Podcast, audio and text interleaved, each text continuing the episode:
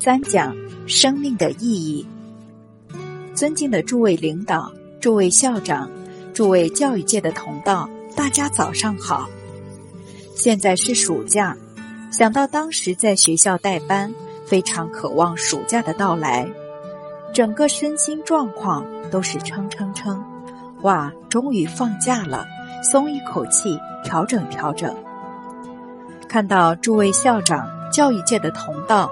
能放下休息的时间，来到我们居美新中心，一起深入传统文化这些教育的理念、智慧，这一点令我非常佩服。确确实实，没有在教育界的第一线深入其中，很难了解教育者的辛劳。所谓是非经过不知难，我还没有从事教育工作以前。都觉得老师可以放寒暑假这么轻松，在外面看，在旁边看，有时候看不准。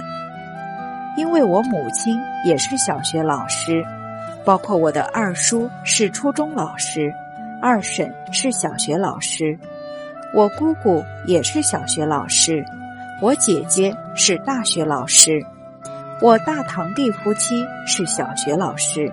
先说到这里好了。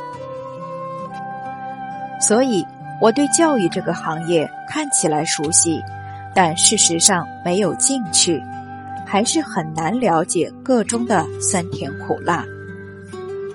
我们昨天讲到，人不可傲慢。什么时候人会傲慢呢？看到一件事情就马上下判断，这就变武断。武断就是傲慢，而这个武断很可能误会人。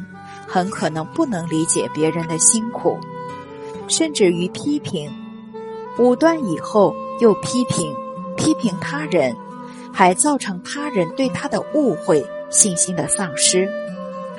所以，人假如不调服这个傲慢，可能一天讲批评的话，就折了自己很多的福报。所以老祖宗讲：积口德，积口德。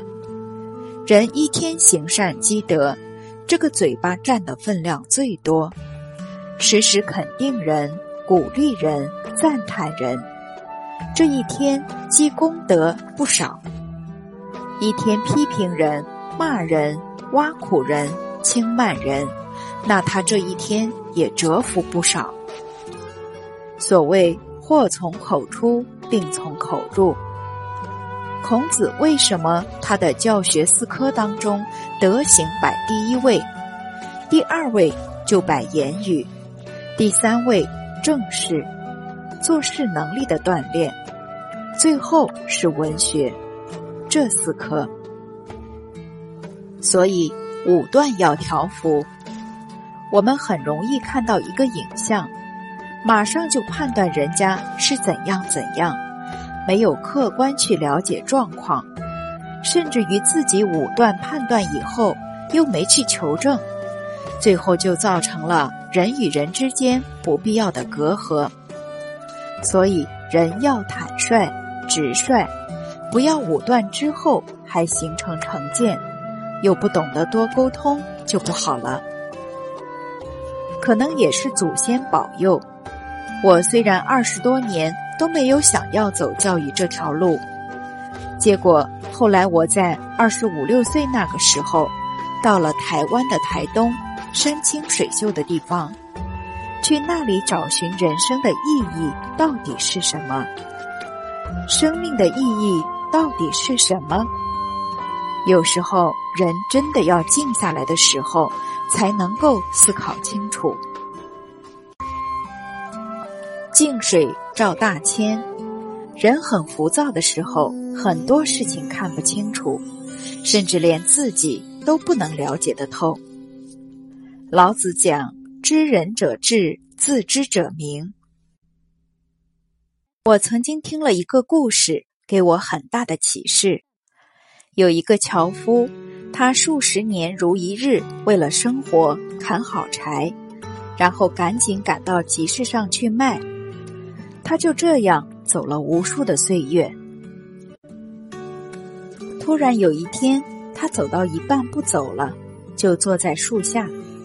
结果他另外的樵夫朋友刚好走过来，说：“老朋友，赶紧走了，不然市集都要休市了，就卖不了柴了。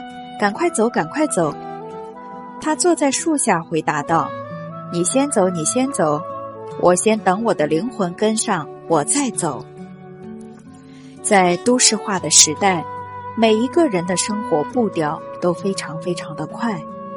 我们一睁开眼，快快快刷牙，快快快洗脸，快快快吃饭，快快快穿衣服穿鞋，快快快赶车，快快快上课，快快快下课，快快快睡觉，不然快不行了。一天就是这么一直忙，一直忙，一直忙，到底方向对不对？有没有产生真正利益社会的价值呢？曾经有一个朋友告诉我，他说他有一天睡觉突然醒过来，想到自己四十岁了，背后流冷汗，好像人生都还摸不着方向，已经四十岁了。大家有没有一种感觉？虽然我们可能四十岁了。可是回想起小学的光阴，记不记得初中的光阴？就好像很熟悉的前几天的事情。人生已经又过了二十多年。为什么想到朋友这句话呢？因为今年我也四十岁了。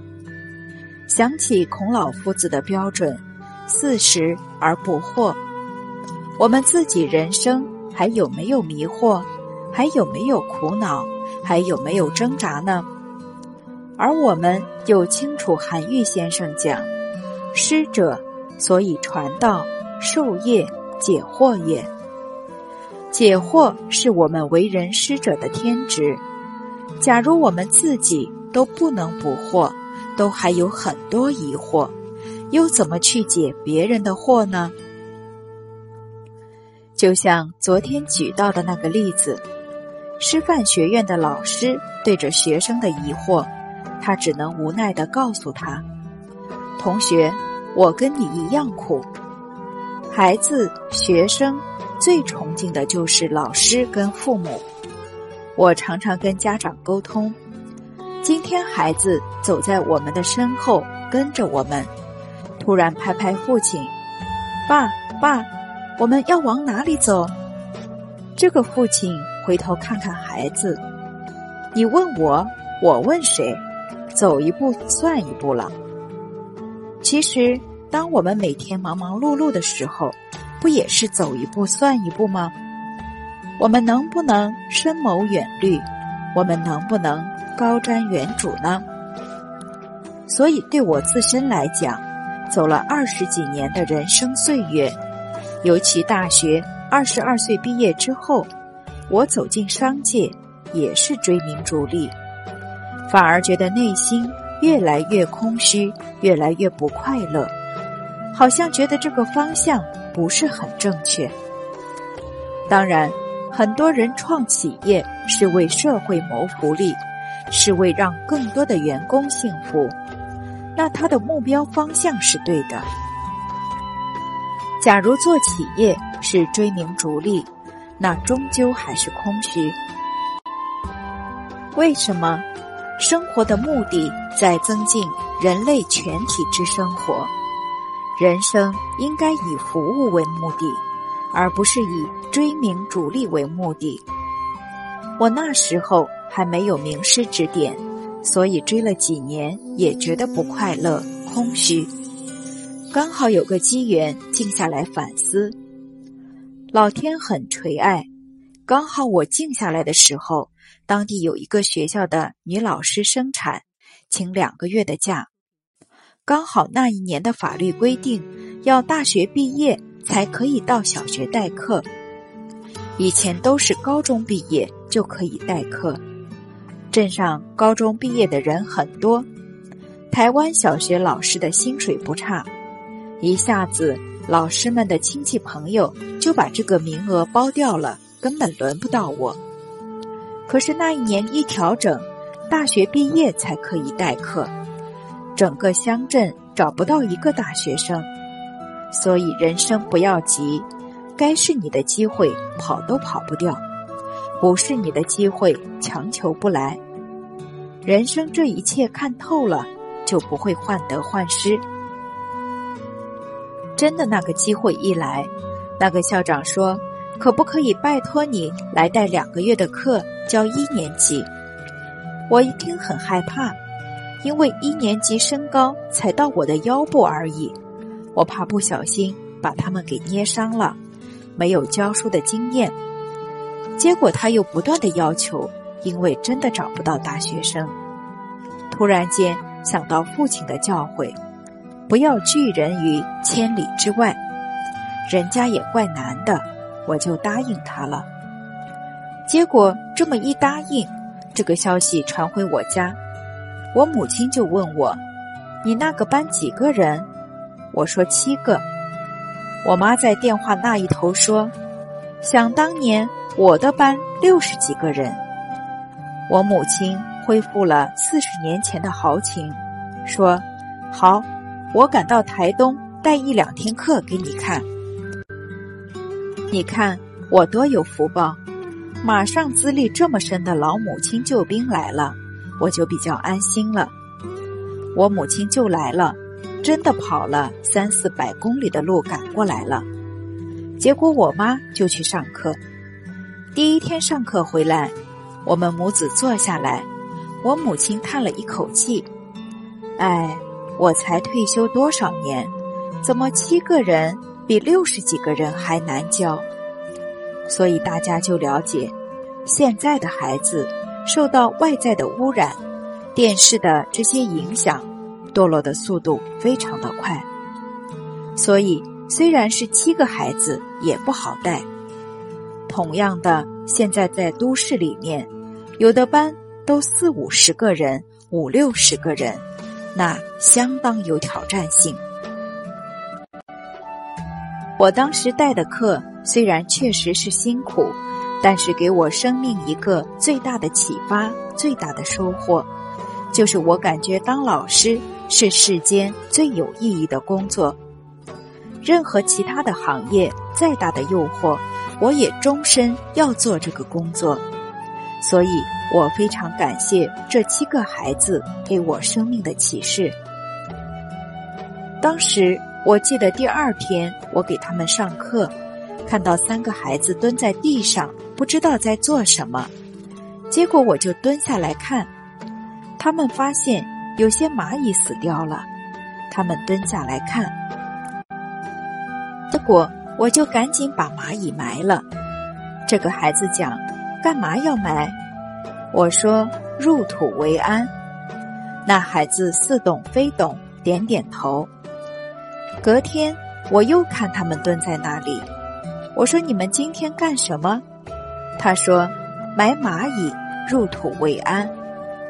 所以就看到孩子的善心是非常容易启发，而且这个善心只要真的启发了。可能影响到他的一生的幸福，这样的工作那是任何金钱买不到的。所以我带完这两个月的课，回到我自己住的高雄，就去考师资班。台湾大学毕业之后，你要当老师，还要补一年的教育学分，那也很幸运，我也顺利考上了，就去从事小学的教育。我记得我自己当班主任带六年级的班，六年级已经很多男孩的身高都比我还要高了，很多思想观念你要给他引导，没有耐性是很难的。我给大家举一个例子，有个女孩子爬到窗户上擦窗户，爬得很高，她是两阶的，她踩上去之后要拔第二阶的窗户。他手握着，看着我，老师，我可不可以拔下来吸？我说不行。我说完不行，不到两秒钟，他照样把它拔下来，然后整个人就重力加速度，就这样砰，然后那个玻璃就碎在他的身上了。你给他说不行，他照拔。哇，他一倒下来，所有的同学都惊慌了。学生可以惊慌，老师能不能惊慌？不行。我那个时候可能也是祖宗保佑，那时候很镇定。学生马上要冲过去，我说：“全部给我住手！”因为碎玻璃，赶紧去拿扫把来扫。我自己把那个窗户木框把它移开，把学生拉出来，毫发无伤。然后赶紧把它扫好、整理好。当时很镇定，一点都没有其他念头。处理完之后，开始害怕，是吧？这学生假如刮伤了、流血了，我得还要送他去缝。哎呀，你都已经叫他别拔了，他还是拔下来。后来我想到了，为什么他毫发无伤？因为我长期让他们念《弟子规》《三字经》《诸子治家格言》《文昌帝君阴骘文》这些圣贤的教诲。念这个，祖先圣贤都来保佑这个班级，所以可以逢凶化吉。其实我们的祖先真的是非常的慈爱我们。我给大家举一个历史故事，大家绝对都知道：窦燕山有一方，教五子，名俱扬。窦燕山到三十岁的时候，没有丝毫的成就，而且还没有孩子。腹非常薄。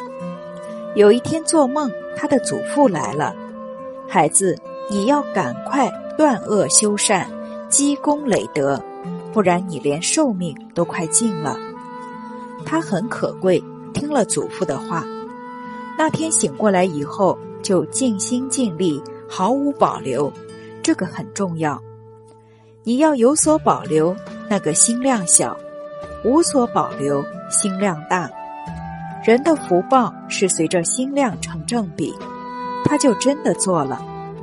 比方说捡到一袋的银子，他心里想，施主一定非常的紧张，他就一直在那里等，等到施主回来。哇，找到这个金子，那眼泪都流下来了。为什么？很可能那是救命用的，救家里人的命都有可能。然后，邻里乡党有任何的需要，婚丧喜庆没有钱，他尽力去帮助，尤其还兴办义学，让整个家族的后代可以读圣贤书，还让贫穷的人愿意读书的都免费来读书。而我们现在兴办义学，都是非常有社会责任的企业家在做。我们看到，好像江浙一带非常多的企业家，就出钱出力，在当地建了一个教育中心，社会大众都可以来这里学习。像我们居美心叶总夫妇，他们就是以企业家的身份办义学。像新疆贺铁龙董事长，他也办学。他说道，他们当时的党校都到他们那里去培训。我说，培训党校的这些干部，影响很多人民往后听闻传统文化的因缘。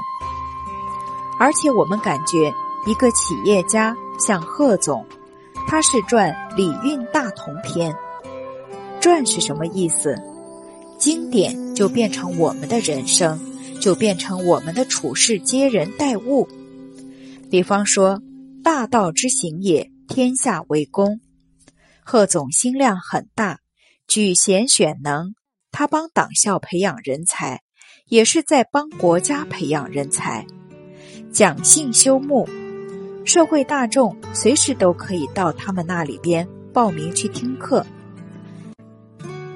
他人不独亲其亲，不独子其子，他还在他们附近的小学发动孝心奖，鼓励那些有孝心的孩子。不独子妻子，是老有所终，壮有所用，幼有所长，鳏寡孤独废疾者皆有所养。他们公司的员工有差不多三成都是先天残障，那他不就是鳏寡孤独废疾者皆有所养？一个先天残障的人，到了一个有人爱心的老板底下，到他的公司去，不只安了他的心，还安了谁的心？安了他一家人的心啊！而且又很用心的照顾，而爱人者，人恒爱之；敬人者，人恒敬之。贺总说，那些先天残障的同仁，尽忠职守，超过正常人。这都是可以给我们证明的真理，而且因为他真正是这种仁慈心，他的事业越做越好，订单太多了，做到半夜十二点都做不完。道之所在，天下归之，所以真的人依照传统文化做，家业事业一定会越来越好。而窦燕山他开始办义学。造福了非常多的子孙，还有社会贫穷的人，也为国家培养了很多栋梁之才。他的命运起了很大的转变。他确实五福临门，五福：第一财富，第二健康，第三长寿，第四好善好德。不止自己好善好德，后代子孙也好善好德。他五个孩子都做了大官，很有成就。教五子，名巨阳。五福最重要的一福叫考中命，就是自自在在、安详的离开，这叫第五福。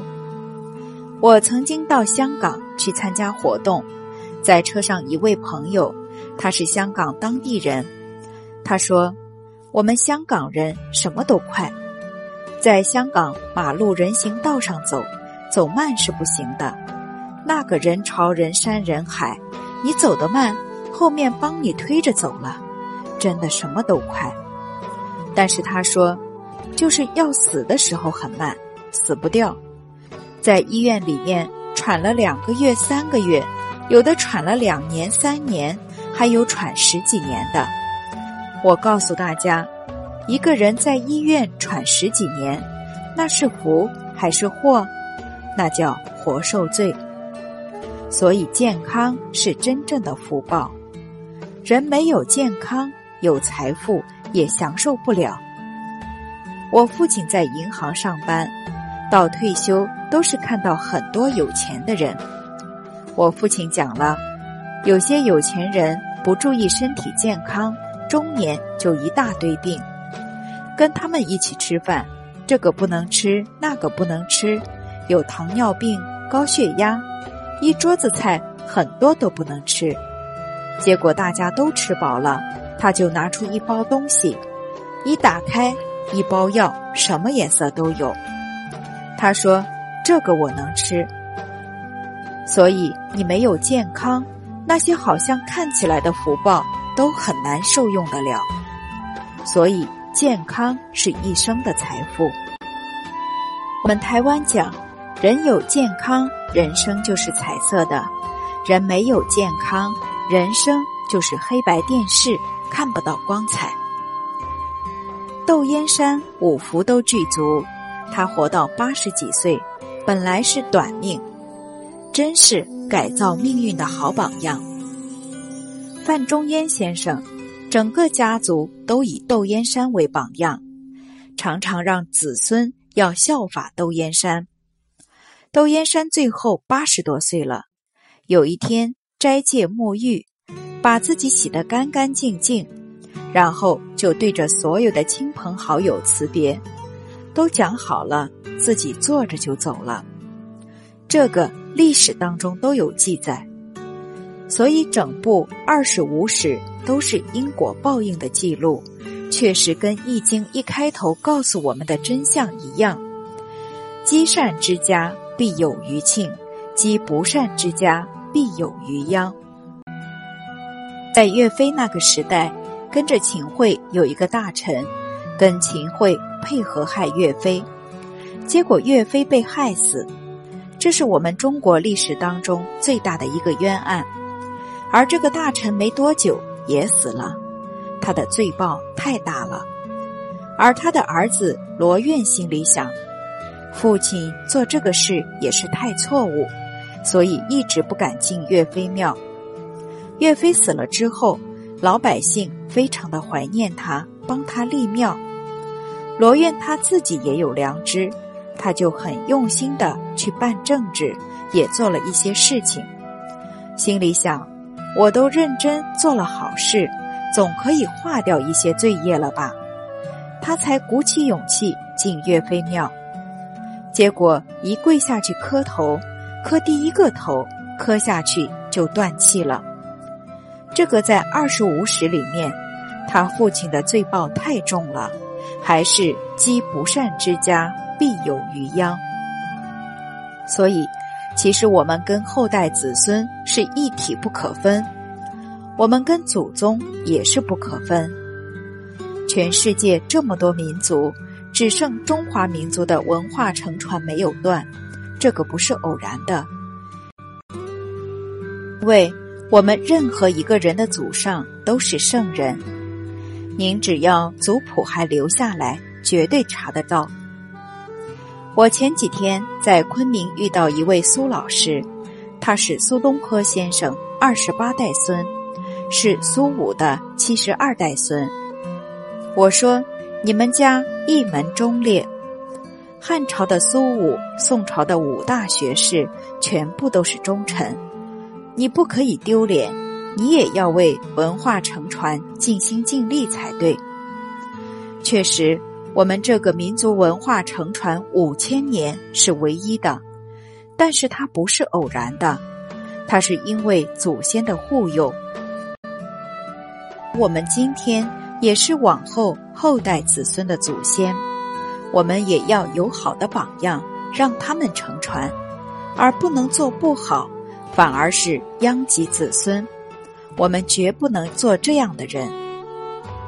窦燕山给我们的醒思，您看，他的祖宗确实是爱护他，还在梦中帮助他，所以冥冥当中有多少我们的祖先在保佑。新疆有一位女士，这是五月份，我亲自见到她，她给我讲的故事。她说他们公司的老板学传统文化。拿了很多好的光盘跟书，到公司说免费送给大家。他听了很高兴，免费的，一直搬，搬了一大箱回家。结果搬回家不看，放在床下，还是有点贪小便宜的习气。放在床下，突然有一天，他三岁的女儿来告诉他，这个小女孩的爷爷已经过世了。他说：“妈。”昨天我梦到爷爷，他交代我要告诉你，赶快把床下的那一箱书拿出来好好学习。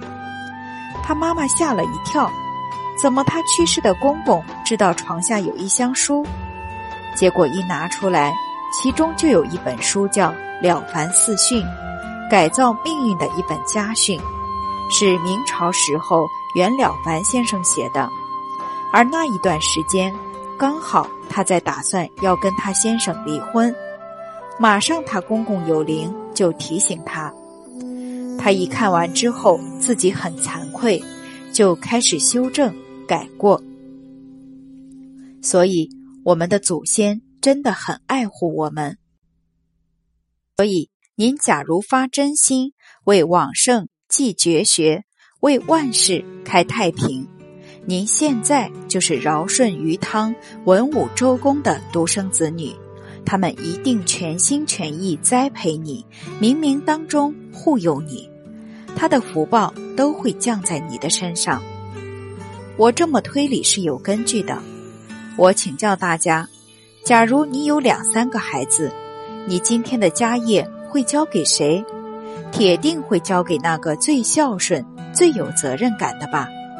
你不会交给那个骄奢淫逸的那个人，你一定交给那个最有责任心、最有孝心的人，他才能守得住家业。所以，我们中华民族这些古圣先贤、这些老祖宗都有德，谁发这个心？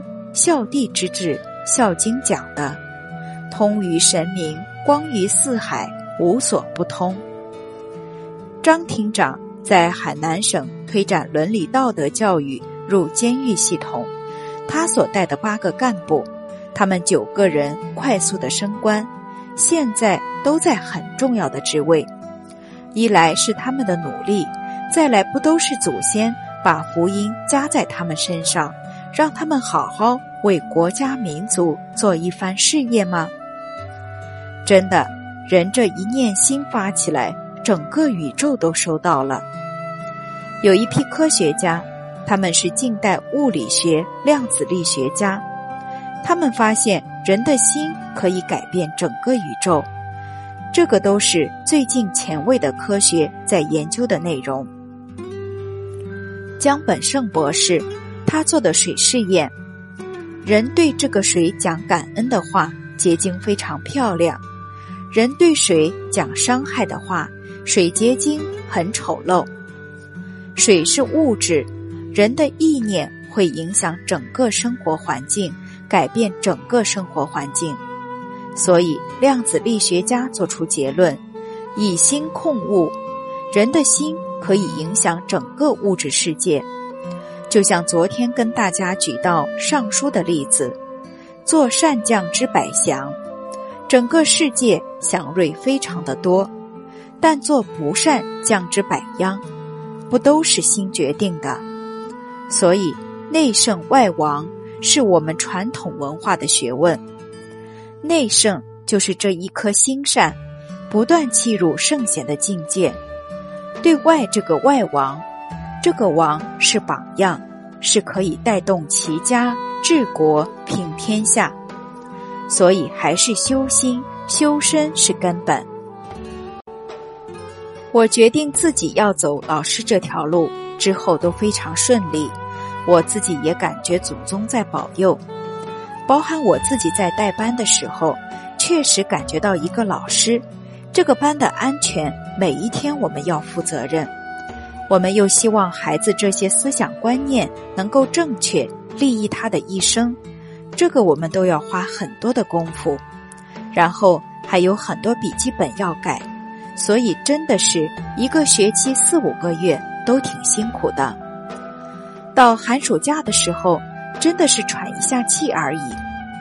一般没有教书的人都觉得，哇，老师真好，都有寒暑假。他们是不知道个中的滋味。所以我自己教书以后，去跟我母亲讲：“妈，要跟你道歉。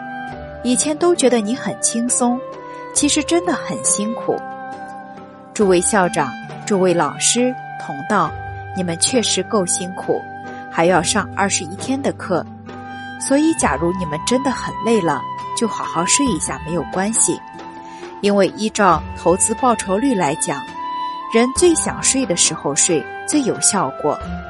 可能睡五分钟、十分钟，精神就回来。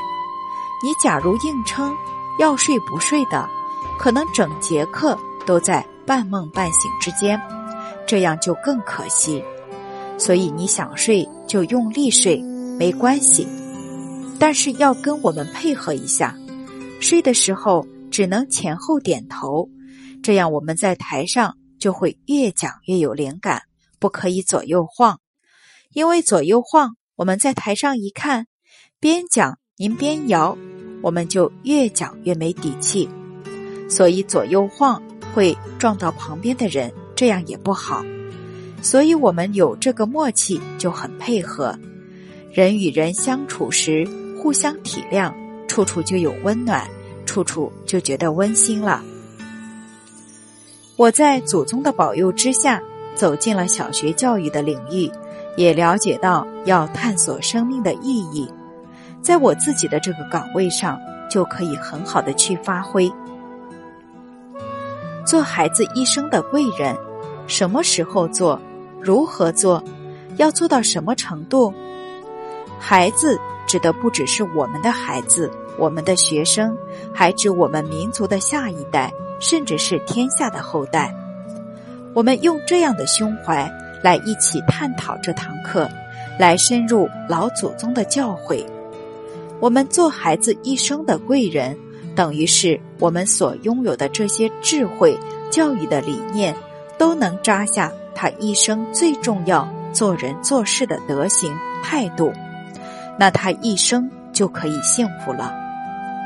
那我们要做孩子一生的贵人，首先要先做谁的贵人？自己呀。假如我们忙忙碌碌，越来越烦恼，自己的人生都改变不了，怎么可能去改变孩子的人生呢？所以，我们第二个重点，我们自己也要思考清楚生命的意义。